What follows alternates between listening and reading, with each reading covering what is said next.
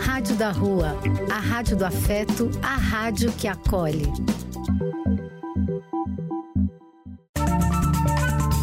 Apoio: Casa de Vó, Banho para Geral e Instituto de Políticas Relacionais.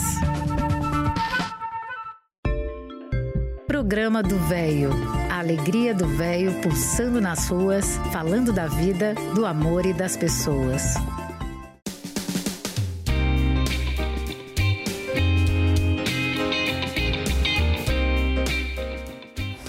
Dia, meus amigos. Eu sou Eliseu Labigalini e este é o programa do Velho. Este é o primeiro programa que nós estamos gravando após o passamento de nossa querida Fátima. Fátima, que sempre esteve junto no programa do Velho, sempre participou, sempre gravou seus textos. Ela gostaria muito de que a gente voltasse a gravar o programa sem solução de continuidade. E é por isso que, é que nós aqui estamos hoje com um coração muito, muito tristonho, mas muito forte, pedindo a força a Deus. Nós damos graças a Deus por tudo. Muito, muito feliz por estar junto a todos vocês, amigos queridos. Este reencontro nos faz muito bem. Esta é a Rádio da Rua, a rádio que acolhe, a rádio que é afeto. Somos afeto, somos carinho, somos amor. Grande abraço a todos vocês, nossos ouvintes queridos. Este é o nosso sarau virtual de hoje, nossa reunião festiva. Sejam todos muito, muito bem-vindos. Continuamos sendo o nosso programa. Vamos nos divertir até às 11h30. Lembrando que precisamos ficar atentos a tudo que nos cerca, contra tudo de errado que aí está sobre os quais não podemos, não devemos nos conformar. Repetindo sempre aquele pensamento, temos que ser tal e qual aquele passarinho que leva uma gota que seja de água em seu bico para ajudar a apagar um fogo enorme na floresta. E esse fogo enorme está representado por guerras, fome, miséria, preconceito racial. Lembrando que estão chegando as eleições, não podemos errar mais uma vez, meus amigos. Um grande abraço a todos. Dando início ao nosso programa de hoje, vamos ouvir o texto que nos manda a nossa querida Cíntia. Obrigado, Cíntia. Queridos amigos e ouvintes do programa do Véio, hoje trago para vocês algumas considerações sobre um assunto muito importante que é a pesquisa científica. Ao falar sobre pesquisa científica, não posso deixar de mencionar que sou mãe de um pesquisador científico da Universidade de São Paulo e que sei exatamente como é difícil ser pesquisador científico no Brasil, quer seja pelo baixo valor das bolsas para pesquisa, quer seja pelo desprezo das autoridades atuais pela ciência. Mas o que é a pesquisa científica? É a aplicação prática de um conjunto de processos metódicos de investigação utilizados por um pesquisador para o desenvolvimento de um estudo. Ela caracteriza-se por ser uma investigação extremamente disciplinada que segue as regras formais dos procedimentos para adquirir as informações necessárias e levantar as hipóteses que dão suporte para a análise feita pelo pesquisador ou cientista. Através desse conjunto de procedimentos, a pesquisa científica tem como objetivo encontrar respostas para determinadas questões propostas para o desenvolvimento de um experimento ou estudo, de maneira a produzir novos conhecimentos que visem o benefício da ciência. Assim, a pesquisa científica é um elo entre pesquisador e a comunidade científica, o que torna a publicação e divulgação desses estudos de extrema importância para a produção de conhecimento científico. Os pesquisadores afirmam que 95% dos conhecimentos produzidos no Brasil vêm das universidades e que o trabalho científico traz explicações para diversos fenômenos que encontramos no mundo atual. Quem faz pesquisa científica também é quem ensina e forma novos pesquisadores e profissionais do ramo. Nenhuma nação consegue evoluir sem pesquisa científica. Se hoje estamos numa sociedade tecnológica, isso se deve aos pesquisadores que criam modelos de pesquisa, validam dados e os publicam. Essa sistematização é fundamental para alimentar a produção de conhecimento.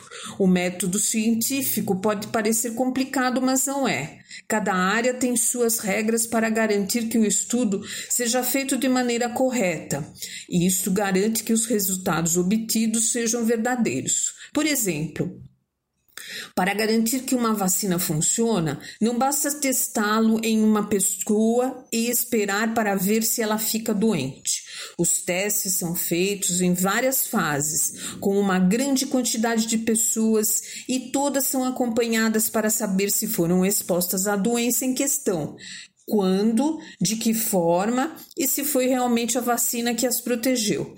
Para isso, existe uma série de protocolos já testados e reconhecidos internacionalmente pela sua eficácia. Já uma pesquisa na área de humanas sobre criminalidade, por exemplo, pode trabalhar com levantamento de dados bibliográficos, entrevistas e dados demográficos, também seguindo uma série de protocolos que garantem que as informações usadas como base são verdadeiras e que a conclusão da pesquisa faz sentido e representa a realidade. No caso de uma pesquisa mais simples, como uma monografia, também é preciso seguir as regras do método científico. O aluno deve mostrar todas as fontes, como coletou os dados que está analisando, citar todos os artigos que embasaram a sua pesquisa, construir um argumento fundamentado e que esteja de acordo com os dados obtidos. A pesquisa científica é muito importante para o desenvolvimento de todos e deve ser levada a sério. Portanto, não se refuta estudo científico com opinião. Opinião é opinião e nada tem a ver com ciência.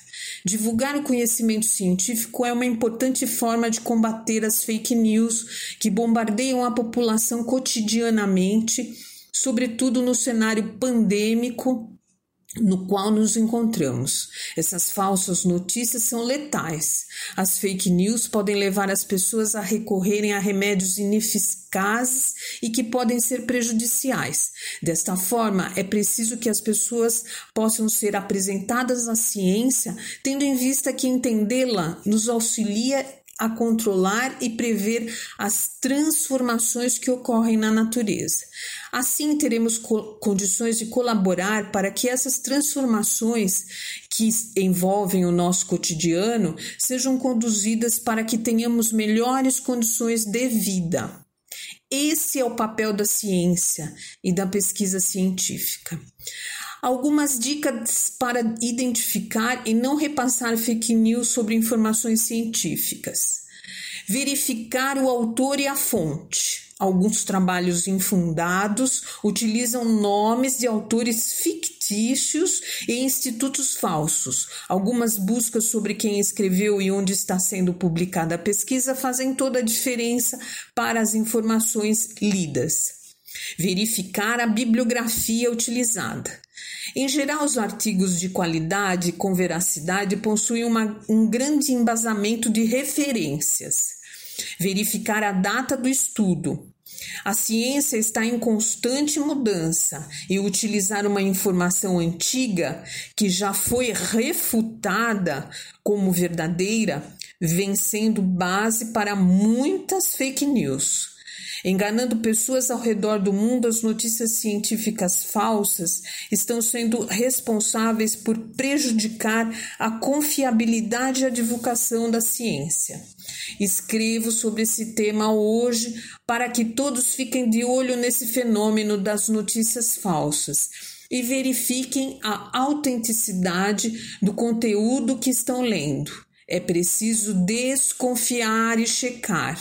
Não acreditem em tudo o que vocês leem. Fiquem atentos e confiem somente nos estudos científicos sérios com pesquisadores sérios. É isso, amigos. Viva a ciência e até o próximo domingo. E em seguida, a Cíntia nos manda uma música Ciência em Si, Gilberto Gil. Que legal. Se toda coincidência tende a que se entenda e toda lenda quer chegar aqui. A ciência não se aprende, a ciência aprende, a ciência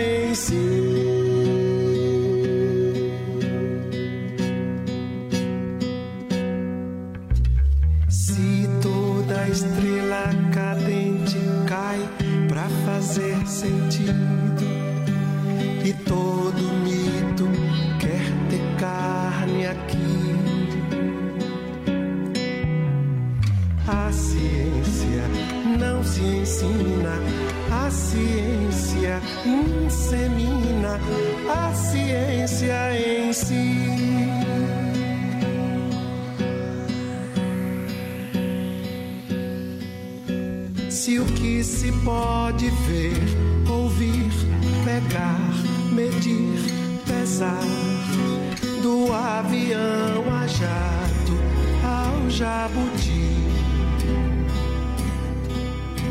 Desperto que ainda não, não se pôde pensar. Do sono eterno ao eterno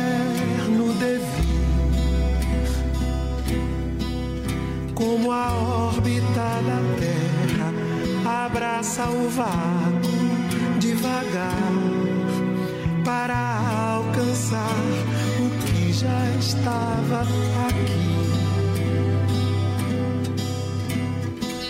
a crença quer se materializar, tanto quanto a experiência quer se abstrair.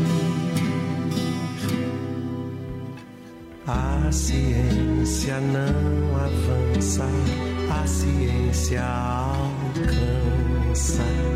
A ciência em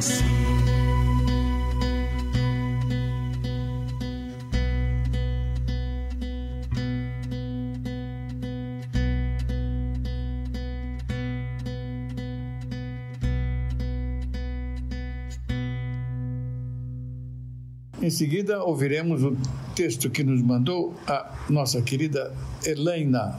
Obrigado, Helena. Bom dia, amigos do programa do Véio. Vocês já repararam de como nos sentimos quando passamos por momentos como medo, raiva, ira, desconfiança? Nos sentimos cansados depois disso. Nos sentimos doentes depois disso. E fui procurar saber, entender um pouco mais sobre a vibração de uma emoção positiva e negativa. E encontrei estudos do Dr. David Hawkins. Este que foi um psiquiatra, médico, pesquisador, professor espiritual e autor de renome internacional.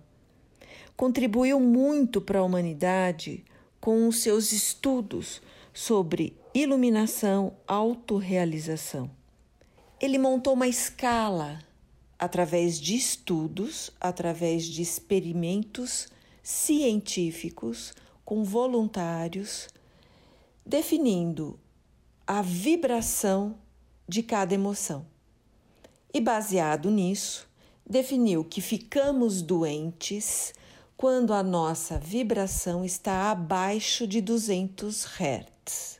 O Dr. David, muito conhecido na área da medicina, montou uma escala de vibrações, de emoções.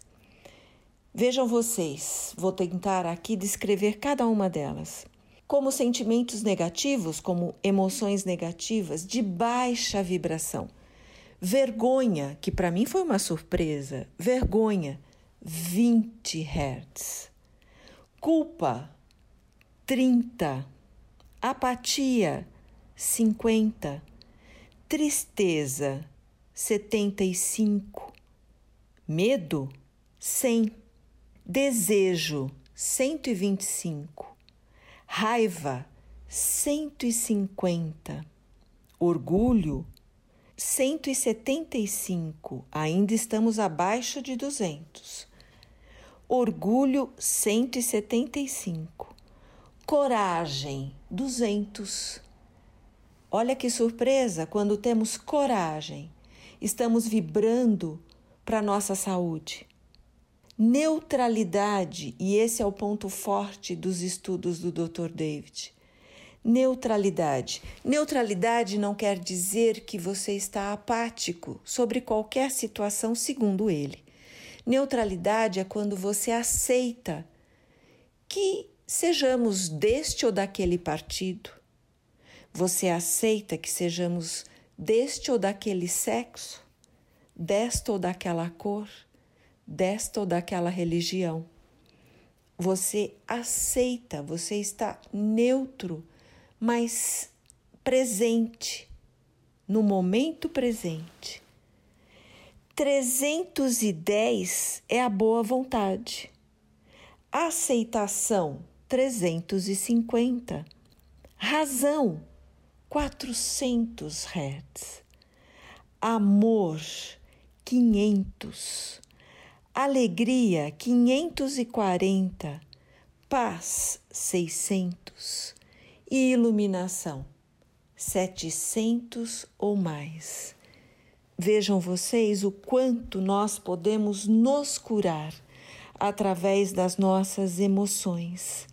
Dr. David, depois de muito tempo de estudo, definiu que sim, somos os nossos médicos somos nós que temos a cura em nossas mãos.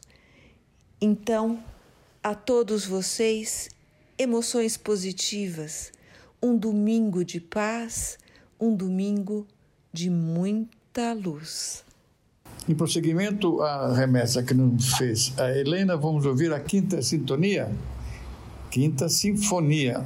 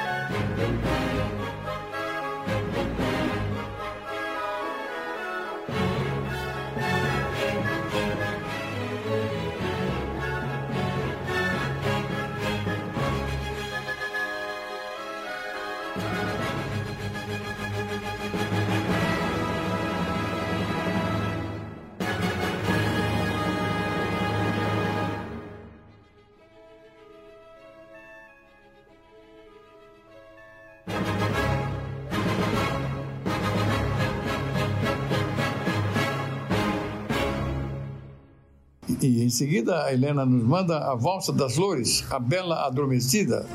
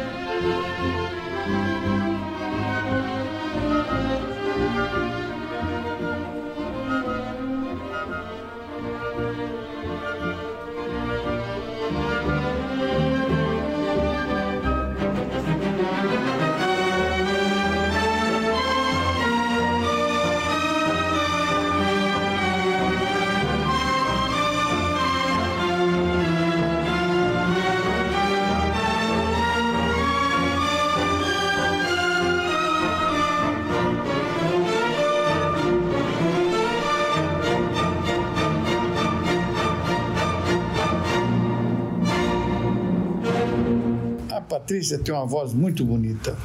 Vamos ouvi-la cantando um dueto, Resposta ao Tempo. Em seguida, ela faz uma apresentação.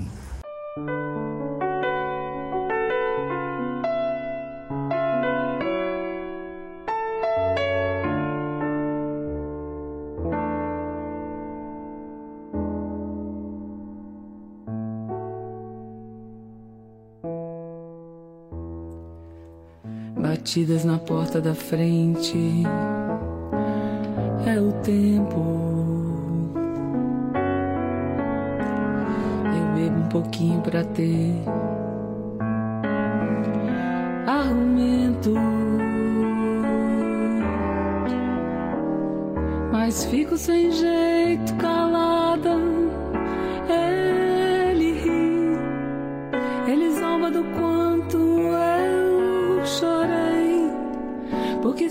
Passar e eu não sei.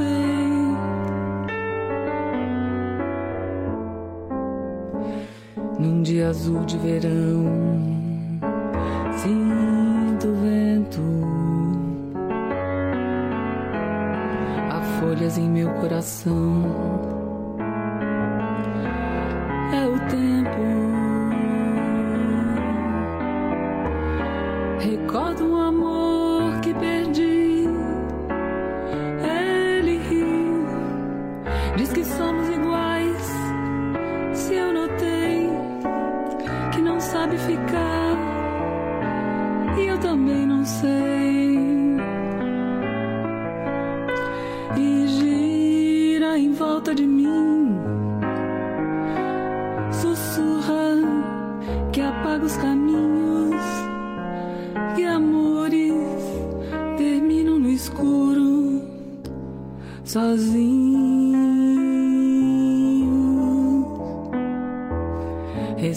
Que ele aprisiona, eu liberto. Ele adormece as paixões, eu desperto.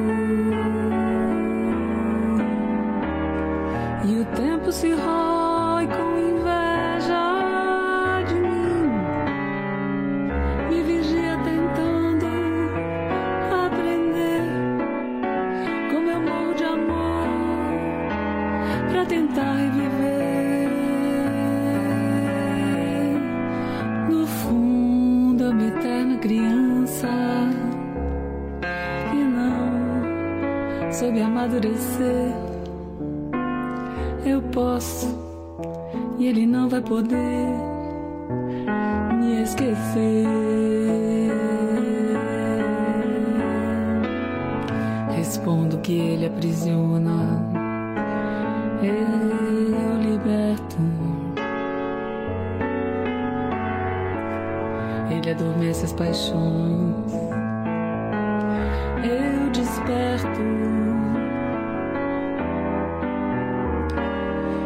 E o tempo se rói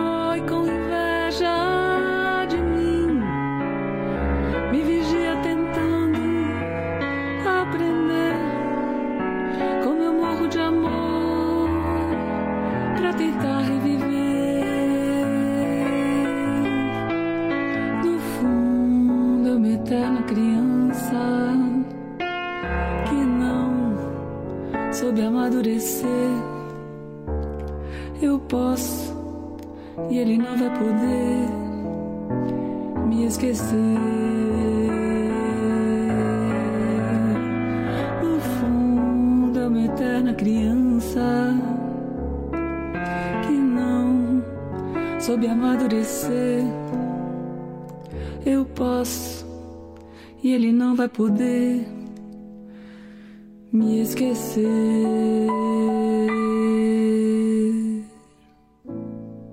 Bom dia, amigos do programa do Véio. Aqui é Patrícia Curti, retomando as atividades, com o coração muito apertado de saudade da nossa querida Dona Fátima.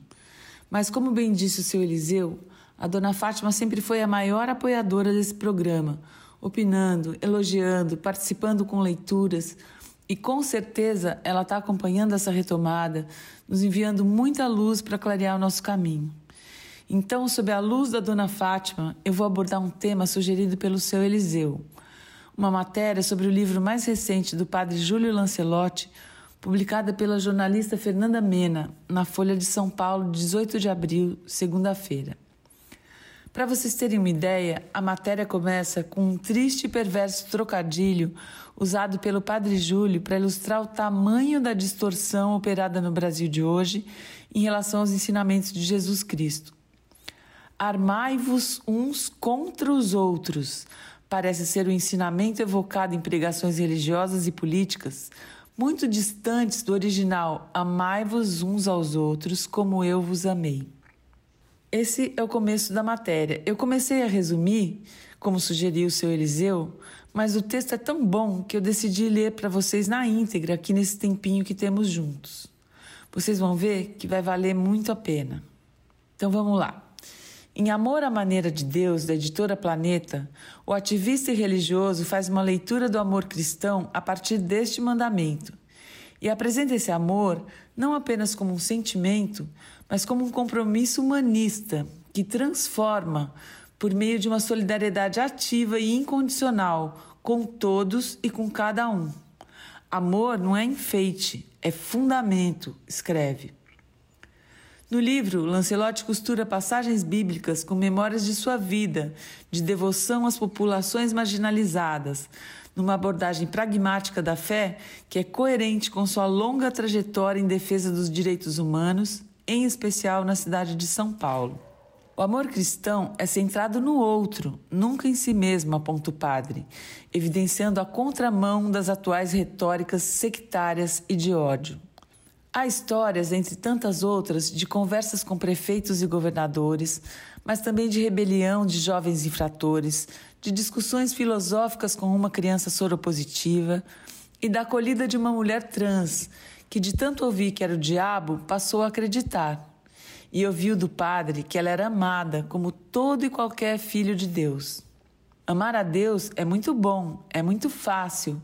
O problema é amar a família dele, diverte-se o pároco da Igreja São Miguel Arcanjo, no bairro da Moca, zona leste de São Paulo, cuja dedicação aos mais desafortunados desses filhos de Deus se tornou uma marca. Lancelotti vem dedicando a vida a causas sociais.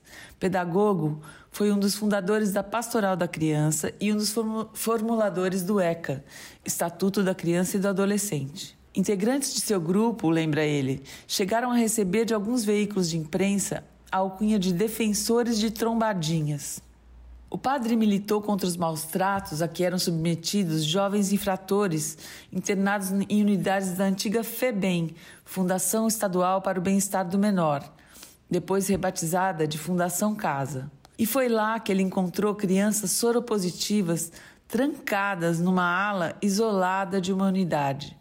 Para elas, Lancelotti construiu a Casa Vida, um lar onde podiam brincar, estudar, receber os cuidados médicos necessários, num projeto que teve como madrinha a princesa de Gales, Diana. Em 1991, o medo e o preconceito contra portadores do vírus HIV era tamanho que a casa enfrentou a insurgência de vizinhos que não queriam aquelas crianças por perto. À frente da Pastoral do Povo da Rua de São Paulo, Lancelotti vem se notabilizando pela defesa do sem-teto contra opressões, negligências e violências, numa perspectiva combativa e mão na massa. Durante a pandemia, o padre ampliou essa atuação com especial ênfase no fornecimento de alimentação para quem antes revirava os lixos do comércio que havia fechado por conta das medidas de contenção da Covid-19. A atuação lhe rendeu um telefonema do Papa Francisco. Ele esteve sob holofotes, virou sensação nas redes sociais e pautou debates que lhe renderam desafetos, ataques públicos e ameaças, mas também doações e menções de apoio. O deputado Arthur Duval, União Brasil, integrante do MBL, Movimento Brasil Livre, conhecido como Mamãe Falei, chamou o padre de cafetão da miséria por causa de seu trabalho assistencial nas ruas do centro de São Paulo. O deputado sofre processo de cassação por falas sexistas no contexto da guerra da Ucrânia. Ironicamente, uma delas é: elas, as ucranianas, são fáceis porque são pobres. Lancelotti quebrou a marretadas um jardim de pedras criado sob viaduto para impedir a permanência de pessoas em situação de rua, denunciando artifícios de uma arquitetura hostil que se espalharam pela cidade. Uma das características da fé cristã, cristã, a misericórdia, é uma palavra composta de mísero e córdia, nos lembra Lancelotti, o que significa coração para os míseros. Quando lemos os evangelhos, vemos que Jesus não exercia a misericórdia na subjetividade. Ele agia na história, em meio a interesses religiosos, econômicos e políticos que movimentavam a vida do povo, escreve o padre. Ao relacionar as, a passagem às fragilidades típicas de pessoas em situação de rua, de refugiados, de doentes e de presos, Lancelotti brinca que insistimos em procurar Jesus no sacrário e ele insiste em ir para debaixo do viaduto. Uma ideia que ele adota como missão para um mundo mais justo, fraterno e solidário. Essa foi a matéria, gente. Espero que vocês tenham gostado. Deixo aqui meu grande beijo para o Padre Júlio, de quem sou fã número um, e a recomendação de vocês lerem também o livro do seu Eliseu sobre o padre, que é muito bacana. Eu tenho aqui e já li. Um grande beijo. E agora, meu cunhado Cláudio Cunhadoni veio com, apresentando para nós um texto muito legal. Obrigado, Cláudio. Pareça sempre, hein? Bom dia, ouvintes da Rádio da Rua. Com muita alegria, vou contar uma história que se passou em uma universidade. No primeiro dia de aula, o professor nos incentivou a falar com alguém que não conhecêssemos. Olhei em volta, quando uma mão me deu um tapinha no ombro. Me virei e vi uma senhora de idade que sorria. O seu sorriso poderia iluminar uma sala inteira. Disse-me: Olá, meu nome é Rose e tenho 87 anos. Posso te abraçar? Sorri e respondi com entusiasmo: Claro que sim. Ela me apertou bem forte em seus braços. Por que você frequenta a universidade sendo assim tão jovem? Perguntei em tom de brincadeira. Ela respondeu-me sorrindo: Estou aqui para encontrar um homem rico, me casar e ter filhos. Não de verdade, perguntei. Estava curioso para saber o que tinha feito com que ela enfrentasse esse novo desafio naquela idade. Sempre sonhei em fazer uma universidade e agora finalmente consegui, respondeu-me feliz.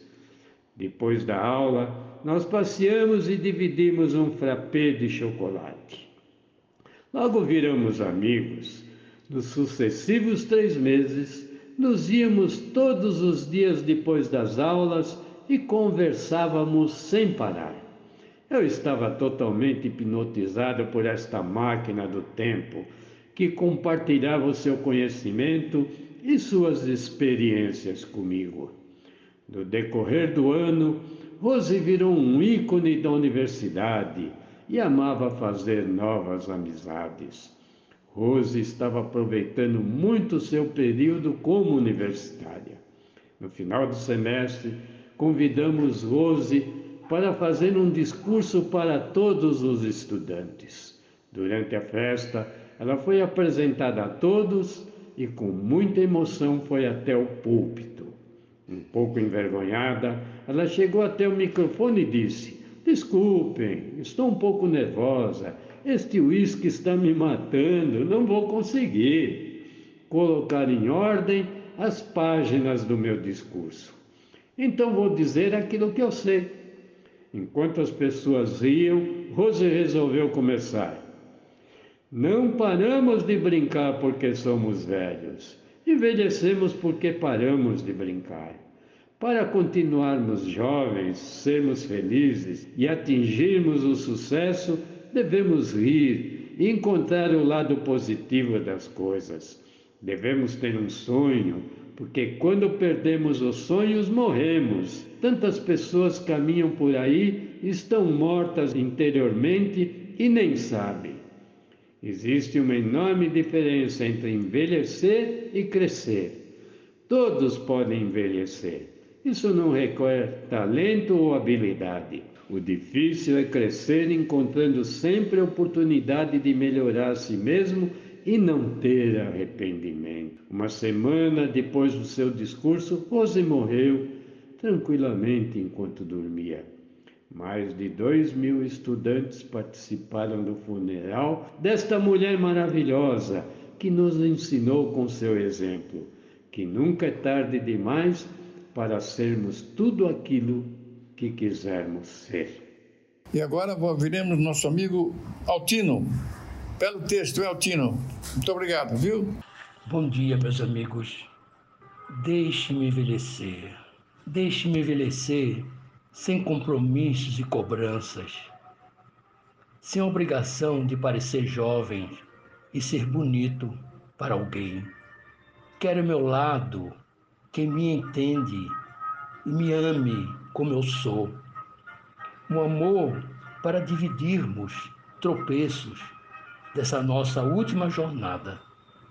Quero envelhecer com a dignidade, com sabedoria e esperança. Amar minha vida, agradecer pelos dias que ainda me restam. Deixe-me envelhecer com santidade e discernimento com a certeza que cumpri meus deveres e minha missão. Quero aproveitar esta paz merecida para deixar, para descansar e refletir. Ter amigos para compartilharmos experiências, conhecimento. Quero envelhecer sem temer as rugas e meus cabelos brancos, sem frustrações terminar a etapa final desta minha existência. Não quero me deixar levar por aparências e vaidade bobas, nem me envolver com relações que vão me fazer infeliz.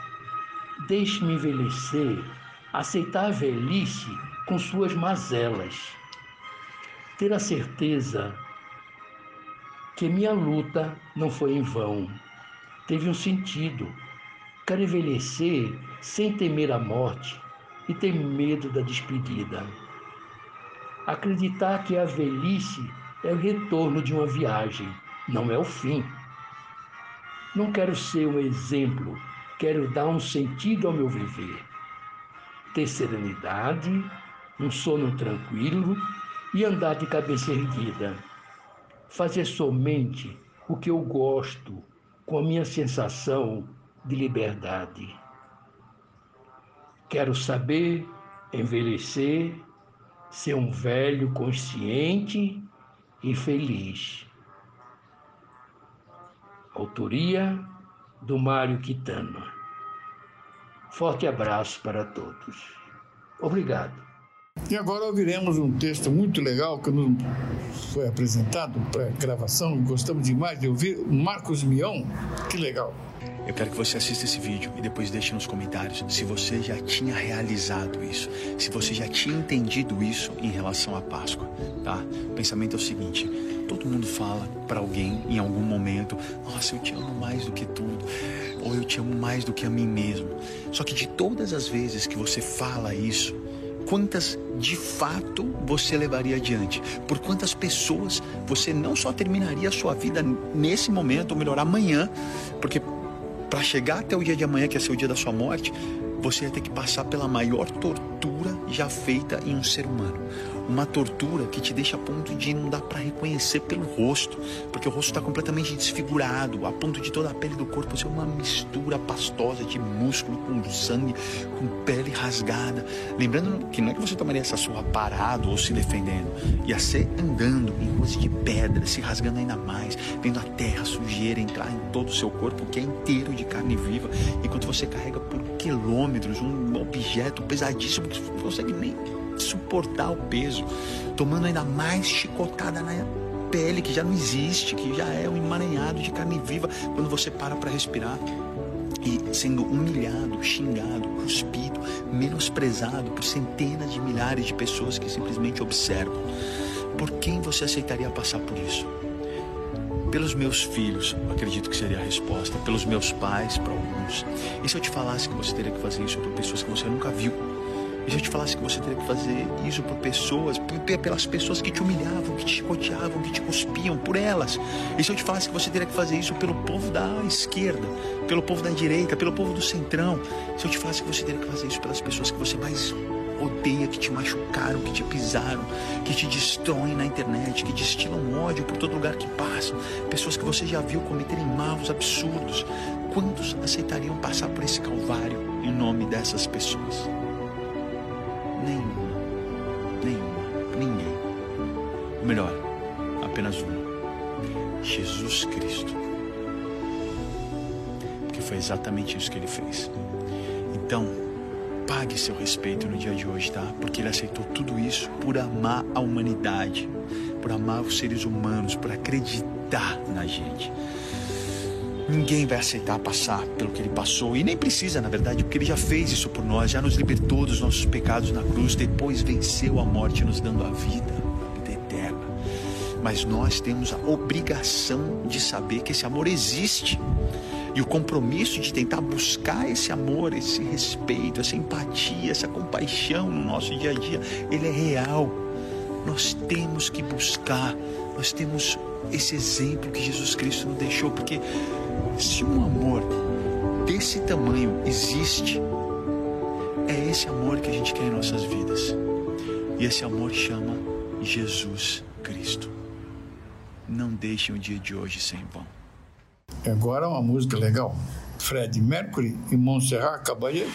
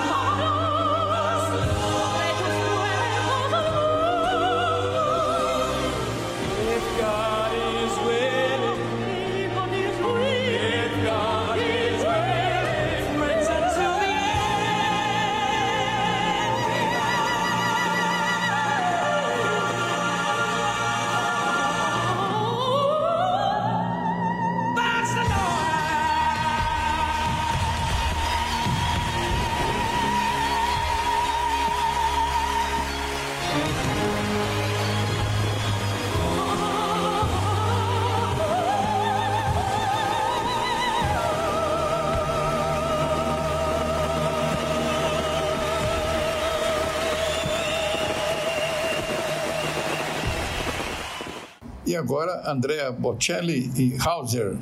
Que maravilha de músicas hoje, hein? Estamos obsequiados com músicas tão lindas.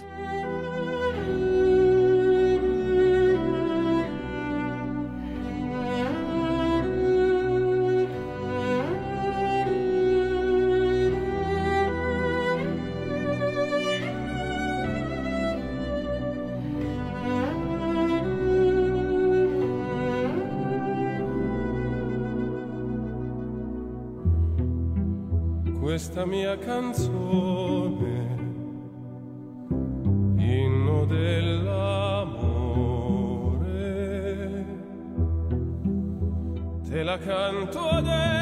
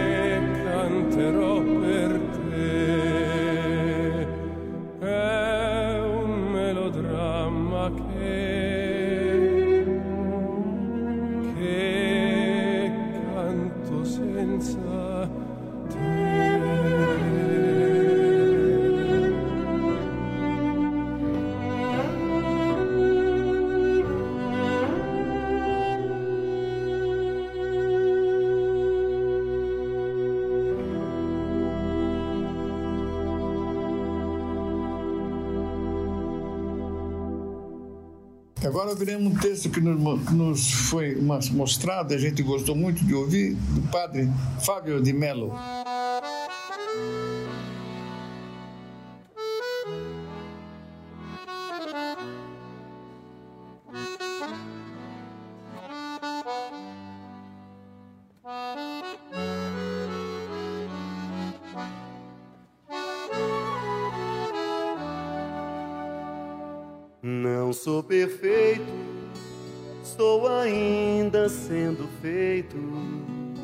e por ter muito defeito, vivo em constante construção.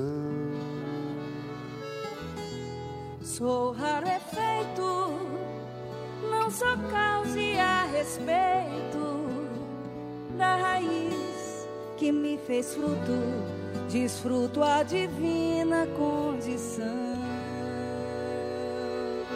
Em noites de céu apagado desenho as estrelas no chão.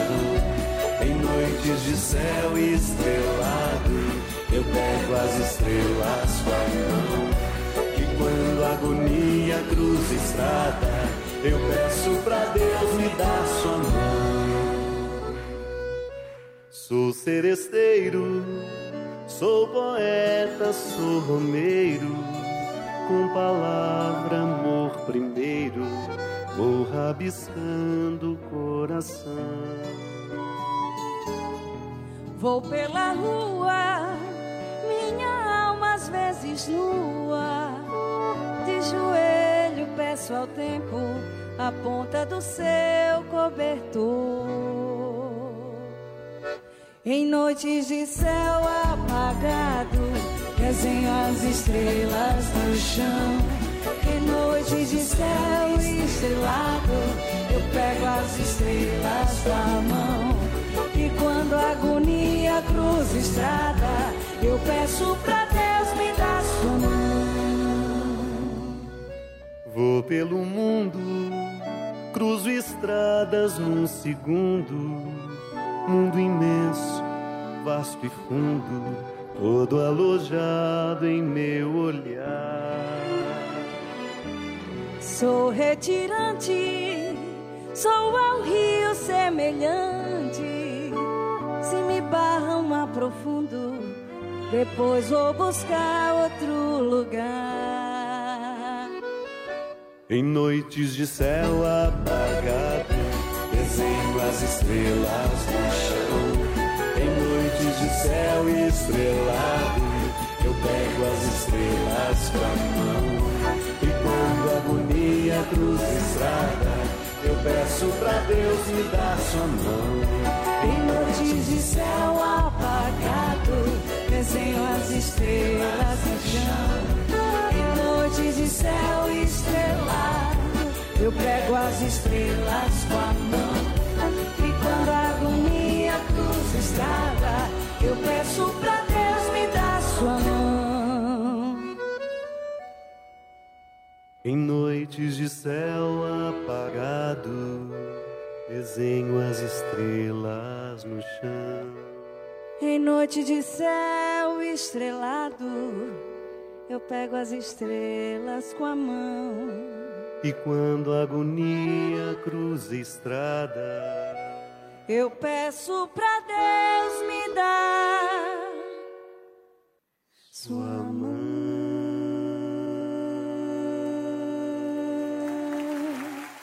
Agora uma música muito legal, Luci Alves.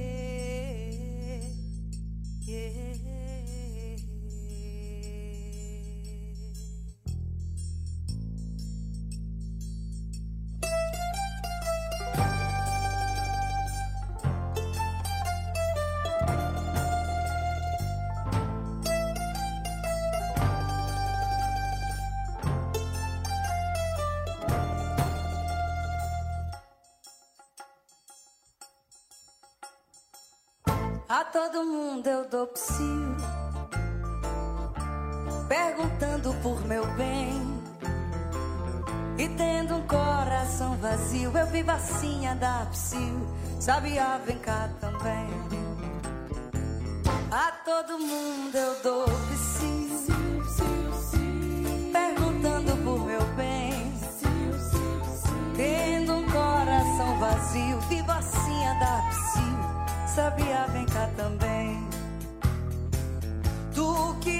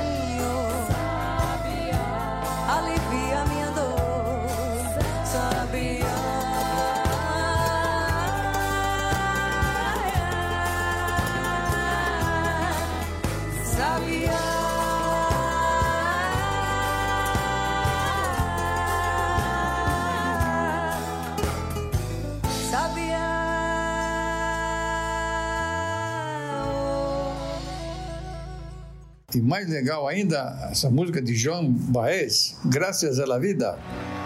La la la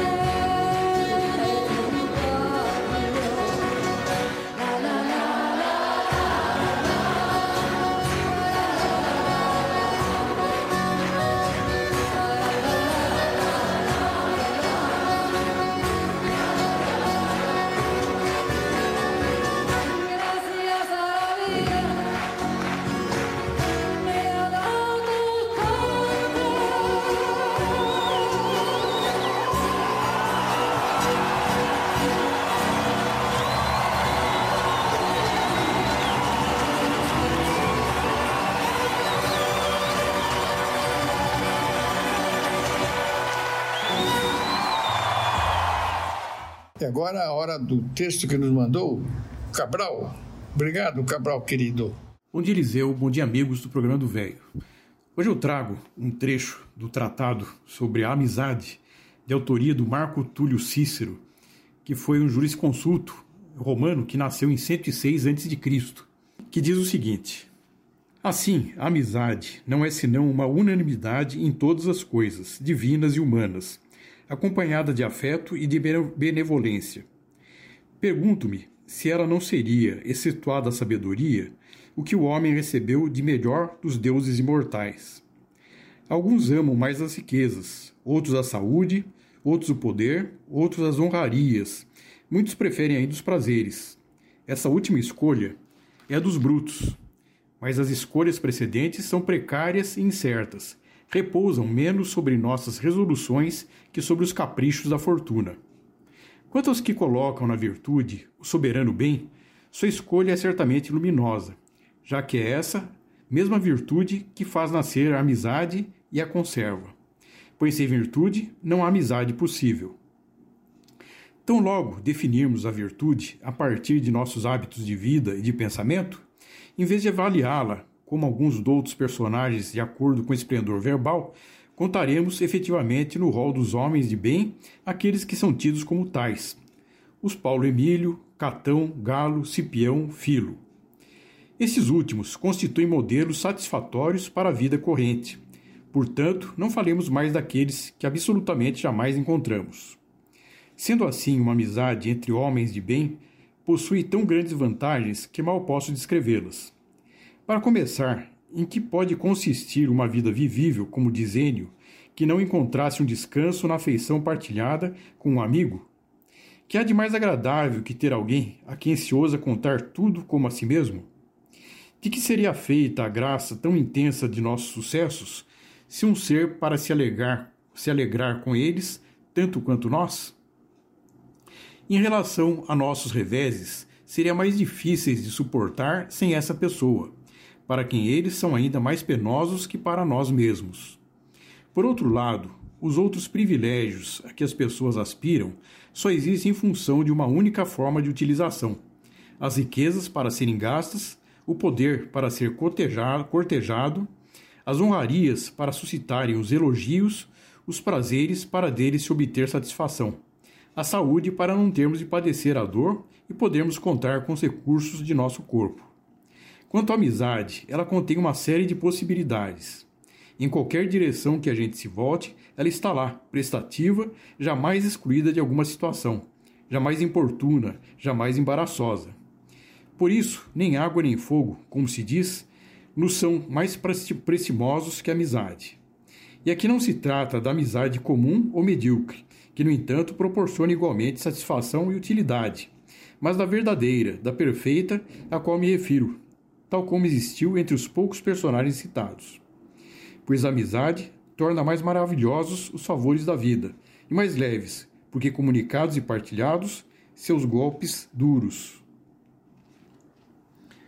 Ora, se a amizade encerra todas as vantagens e a valer, elas as ultrapassa todas, porque aureola o futuro de otimismo e não admite nem a desmoralização dos espíritos, nem sua capitulação. De fato, observar um verdadeiro amigo equivale a observar uma versão exemplar de si mesmo. Os ausentes são então presentes, os indigentes são ricos, os fracos cheios de força, e o que é mais difícil de explicar, os mortos são vivos, na medida em que o respeito, a lembrança, o pesar de seus amigos continuam ligados a eles. De modo que a morte de uns não parece ser uma infelicidade, e a vida dos outros suscita estima. Enfim, se afastássemos da ordem natural o relacionamento de amistosa simpatia, nenhuma casa, nenhuma cidade restaria de pé, e a agricultura não poderia subsistir, se não se percebe claramente qual a força da amizade e da concórdia, pode-se ter uma ideia disso através das dissensões e das discórdias, com efeito que casa é bastante sólida, que cidade possui uma coesão suficiente para não se arriscar pelos ódios e desentendimentos a ser completamente arruinada? É por aí que se pode avaliar o que há de bom na amizade. Um sábio homem de Agrigento exprime, inclusive em poemas em grego, ao que dizem esta ideia visionária de que, fixas ou móveis, todas as coisas na natureza, em todo o universo, se estruturam graças à amizade e se desconjuntam por causa da discórdia. O que todos os mortais, aparentemente, ao mesmo tempo compreendem e demonstram nos fatos, se sucede de alguém ajudar um amigo em perigo, seja intervindo, seja prestando-lhe socorro, que lhe regateará felicitações entusiastas? Que clamores em todo o teatro recentemente, durante a nova peça de meu hóspede e amigo Marco Pacúvio, era no momento em que, diante do rei, que ignorava qual dos dois era Orestes, Pílades dizia que Orestes era ele, para ser executado no lugar de seu amigo, enquanto Orestes, em conformidade à verdade, continuava a afirmar que era ele Orestes. Todos os espectadores se levantaram para aplaudir uma ficção. Que não teriam feito, em vossa opinião, diante de uma realidade? A própria natureza demonstrava claramente sua força naquele instante em que homens aprovavam em outrem um ato de lealdade do qual eles próprios eram incapazes. Aí está. Creio ter explicado, da melhor maneira que pude, minha concepção da amizade. Se quereis mais, não duvido que haveria ainda muito a dizer, e de interrogar os que fazem profissão de discutir sobre essas questões. É isso, meus amigos. Um forte abraço e uma ótima semana a todos. E agora, o texto que nos foi enviado com muito carinho e gostamos demais Maria dos Anjos. Bom dia, queridos amigos do programa do Véio. Estou aqui hoje com mais um texto para nos distrairmos. Um homem foi chamado à praia para pintar um barco. Trouxe com ele tinta e pincéis e começou a pintar o barco de um azul brilhante como fora contratado para fazer. Enquanto pintava, viu que a tinta estava passando pelo fundo do barco. Percebeu que havia um vazamento e decidiu consertá-lo. Quando terminou a pintura, recebeu seu dinheiro e se foi. No dia seguinte, o proprietário do barco procurou o pintor e presenteou-o com um belo cheque. O pintor ficou surpreso. O senhor já me pagou pela pintura do barco, disse ele.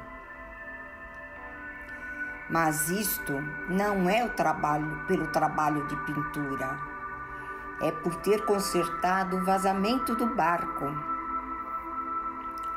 Ah, mas foi um serviço tão pequeno certamente não está me pagando uma quantia tão alta por algo tão insignificante. Meu caro amigo, você não compreende. Deixe-me contar-lhe o que aconteceu. Quando pedi a você que pintasse o barco, esqueci de mencionar o vazamento. Quando o barco secou, meus filhos o pegaram e saíram para uma pescaria. Eu não estava em casa naquele momento. Quando voltei e notei que haviam saído com o barco, fiquei desesperado, pois lembrei-me que o barco tinha um furo. Imagine meu alívio e alegria quando os vi retornando sãos e salvos. Então examinei o barco e constatei que você o havia consertado. Percebe agora o que você fez? Salvou a vida de meus filhos. Não tenho dinheiro suficiente para pagar a sua pequena boa ação. Não importa para quem ou quando de maneira, mas ajude, ampare enxugue as lágrimas, escute com atenção e carinho e conserte todos os vazamentos que perceber, pois nunca sabemos quando estão precisando de nós ou quando Deus nos reserva a agradável surpresa de ser útil e importante para alguém. E para continuarmos o nosso domingo, uma música da banda Eva, Eva chamada Gratidão Apenas.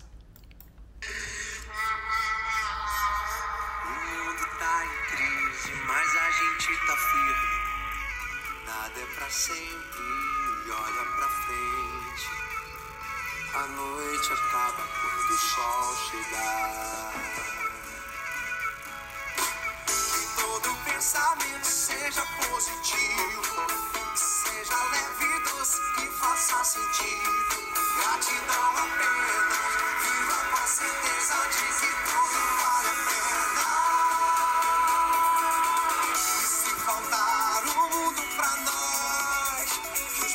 problemas não calem a nossa voz, vamos viver de amor, oh,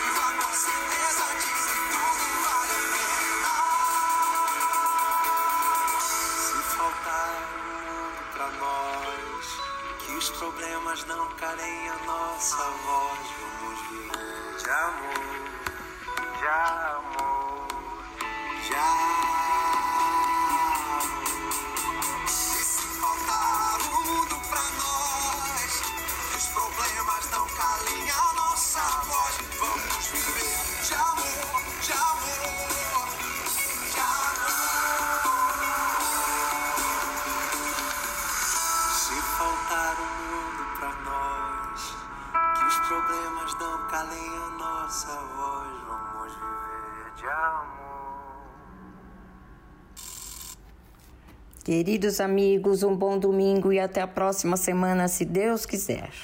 E pela primeira vez estamos recebendo aqui nossa querida Lia, fazendo a apresentação de uma música sobre os indígenas. Muito legal, hein?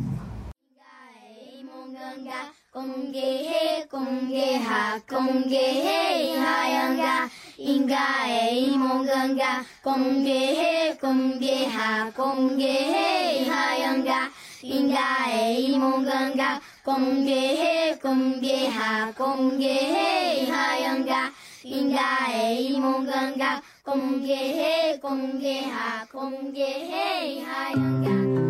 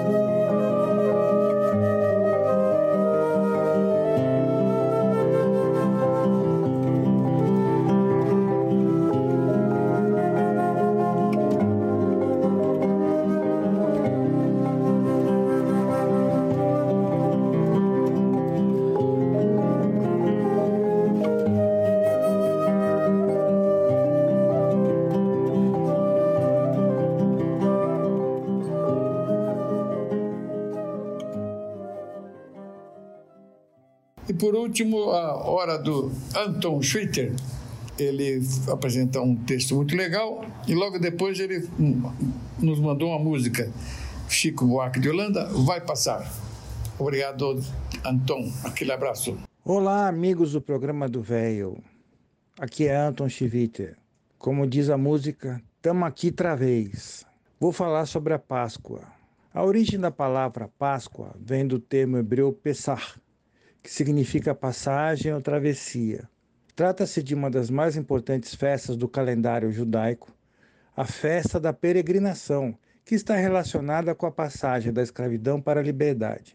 Moisés, um judeu que foi adotado pela filha do faraó, recebeu instruções de Deus para libertar o seu povo do Egito e diante da recusa do líder para liberar os judeus para ir para a sua, sua, sua morada, Moisés começou a apresentar sinais enviados por Deus, que demonstravam a sua ira. Foram elas sangue, rãs, insetos, piolhos, granizo, gafanhotos um, e finalmente a morte dos primogênitos egípcios. Com esta última praga, o, o faraó perdeu seu filho e, assustado com tudo o que aconteceu, permitiu a saída dos judeus de suas terras, iniciando o êxodos. Esse fato é celebrado até hoje como memorial perpétuo da opressão vivida é, por, por um povo e como a liberdade chegou para eles. A Páscoa cristã também está associada à ideia de passagem da morte para a vida. A solenidade que celebra a ressurreição de Jesus é a mais importante do cristianismo, mais até do que o Natal, que, se, que festeja a encarnação divina através do nascimento de Jesus. A Páscoa, tanto a judaica quanto a cristã, nos traz o sentido da liberdade. O povo judeu que amagava uma escravidão por mais de 400 anos é, conseguiu se, se, libertar, conseguiu sair da opressão quando é, Deus enviou Moisés para libertá-los. A Páscoa cristã nos lembra da ressuscitação do Cristo, da passagem dele na terra e sua mensagem libertadora, da morte para a vida. Toda essa história é a figura do que vemos com a humanidade hoje. Lamentamos o fato de que, apesar de Cristo desejar que todos os homens possam é, viver em liberdade, comemorar a sua Páscoa pessoal, sua liberdade, felicidade e paz, ainda temos uma boa parte expressiva da humanidade que continua a pregar e é escrava do ódio e de todas as suas mazelas. Vemos violência nas ruas, a pobreza.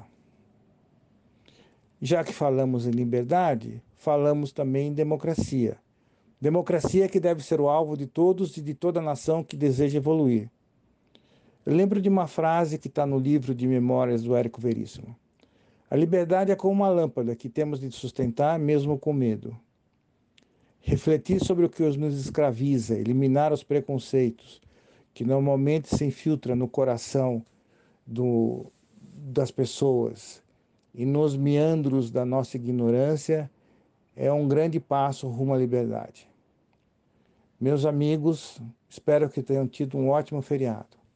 Abraço a todos, e especialmente um grande abraço no Eliseu e toda a sua família. Boa, bom início de semana, gente. Abraços.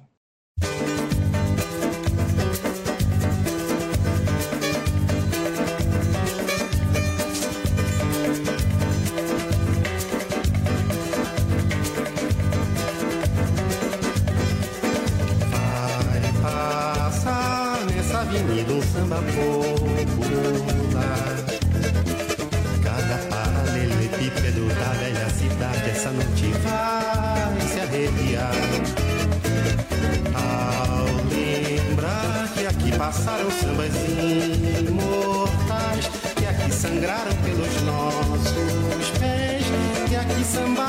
nossos ancestrais.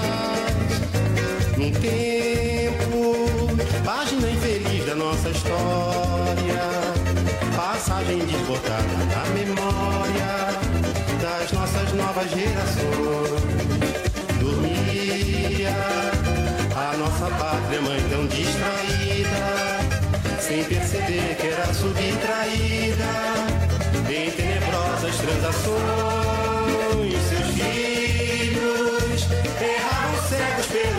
Pelo continente,